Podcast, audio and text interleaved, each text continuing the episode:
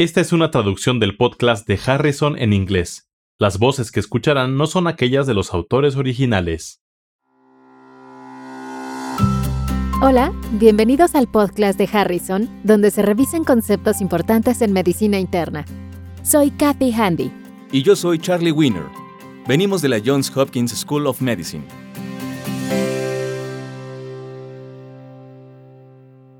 Bienvenidos al episodio 68 varón de 65 años con hipertensión arterial. Se trata de un varón de 65 años que acudió para una valoración programada. En su última visita, un año antes, no se encontró ninguna enfermedad y no recibió fármacos de prescripción. Antes de valorar al paciente, la asistente médica informa que la presión arterial del paciente es de 194-106. ¿Cuál de las siguientes aseveraciones con respecto a la medición de la presión arterial es verdadera? A. La presión arterial sistólica se incrementa y la presión arterial diastólica disminuye cuando se mide en arterias más distales. B. La presión arterial sistólica de las extremidades inferiores es hasta 20 milímetros de mercurio más baja en comparación con la presión medida en el brazo. C. La diferencia en la presión arterial medida en ambas extremidades debe ser menor de 20 milímetros de mercurio. D.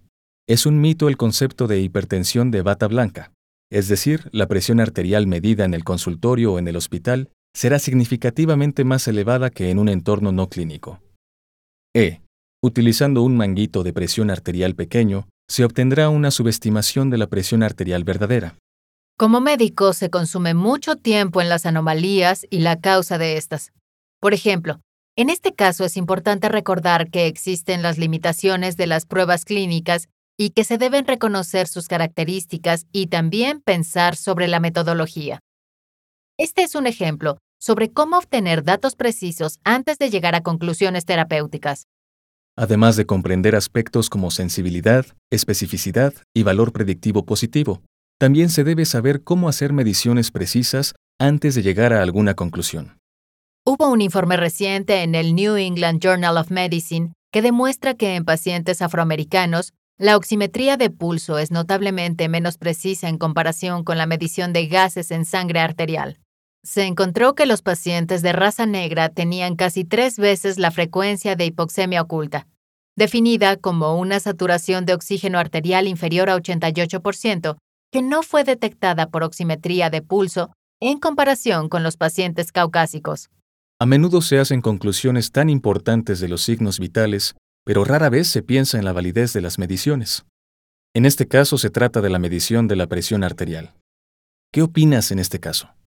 Se debe revisar primero la forma en que se mide manualmente la presión arterial, ¿Qué es lo que se realiza cuando se lleva al paciente a la sala de exploración.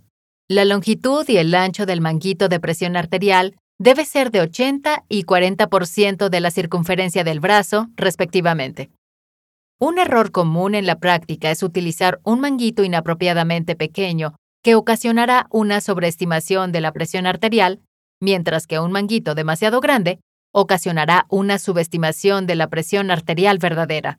El manguito debe inflarse a 30 milímetros de mercurio por encima de la presión sistólica esperada, y, a continuación, la velocidad de liberación de presión debe ser de unos 2 a 3 milímetros de mercurio por segundo y la presión arterial sistólica y diastólica se define por el primer y el quinto ruido de Korotkov respectivamente. Y la presión arterial se mide mejor al nivel de la arteria humeral, aunque se puede medir en las arterias radial, poplitea o incluso en la arteria pedia. Entonces la opción E es incorrecta. Un manguito de presión arterial pequeña ocasionará una estimación excesiva, no insuficiente de la verdadera presión arterial. Se mencionaron otras arterias. ¿Hay diferencias con base en el sitio donde se mide la presión? Sí, la opción A es verdadera y es la respuesta correcta. En general, la presión sistólica se incrementa y la presión diastólica disminuye cuando se mide en arterias más distales. ¿Por qué el resto de las respuestas son incorrectas? La presión arterial debe medirse en ambos brazos y la diferencia debe ser inferior a 10 milímetros de mercurio. Un diferencial de presión arterial que exceda este umbral puede estar asociado con enfermedad aterosclerótica o inflamatoria de la arteria subclavia, estenosis aórtica supravalvular, coartación aórtica o disección aórtica. La opción B trata sobre la diferencia entre las presiones del brazo y de la pierna, por lo que las presiones sistólicas suelen ser hasta 20 milímetros de mercurio más altas, no más bajas que las presiones sistólicas en el brazo. Además, se observan mayores diferencias de presión en las piernas y los brazos en pacientes con insuficiencia aórtica grave crónica, así como en pacientes con enfermedad arterial periférica extensa y calcificada de las extremidades inferiores. El índice tobillo-brazo debe ser de aproximadamente 1 a 1.4 y es una presión más baja en la arteria dorsal del pie o arteria tibial posterior dividida entre la más alta de las dos presiones de la arteria humeral. Y las anomalías en el índice tobillo-brazo son un indicador de mortalidad cardiovascular a largo plazo. ¿Qué hay del mito de la hipertensión de la bata blanca? Incluso cuando se hace correctamente, la presión arterial medida en un consultorio u hospital puede no reflejar con precisión la presión en otros lugares.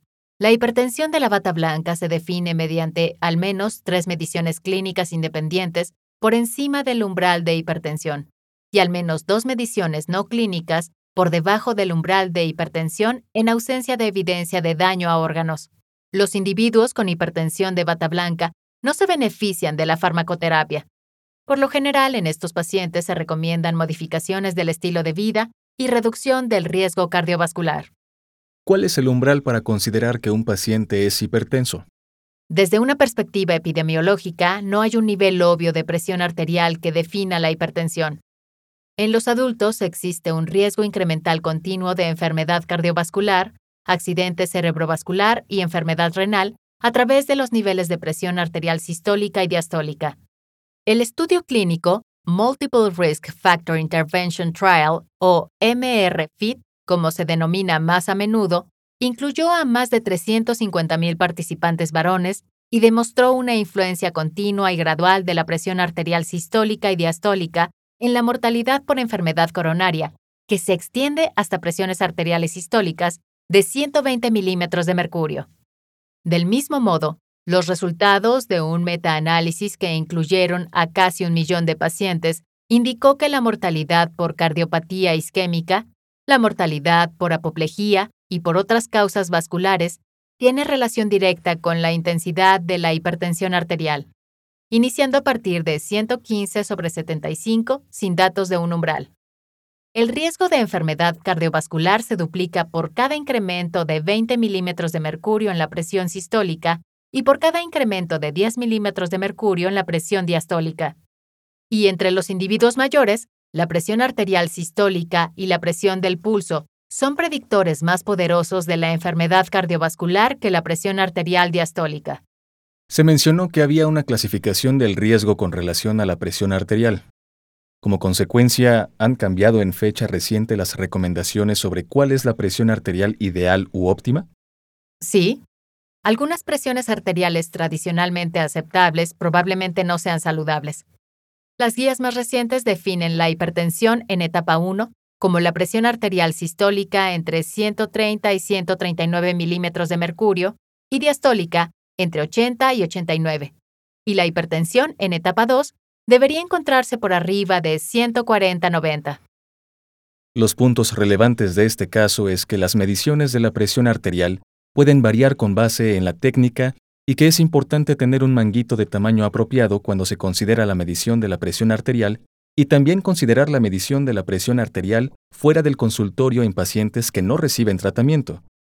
Asimismo, se han modificado las recomendaciones actuales para los objetivos terapéuticos de la presión arterial y la estadificación de la misma. Para más información, consulte Harrison Principios de Medicina Interna, edición 21, parte 6 enfermedades del aparato cardiovascular y capítulo 238, exploración física del aparato cardiovascular. Los podcasts de Harrison son una publicación de McGraw-Hill disponibles en Access Medicina, el recurso médico en línea que ofrece los contenidos más recientes y fiables de las mejores mentes de la medicina. Para obtener más información visite accessmedicina.com.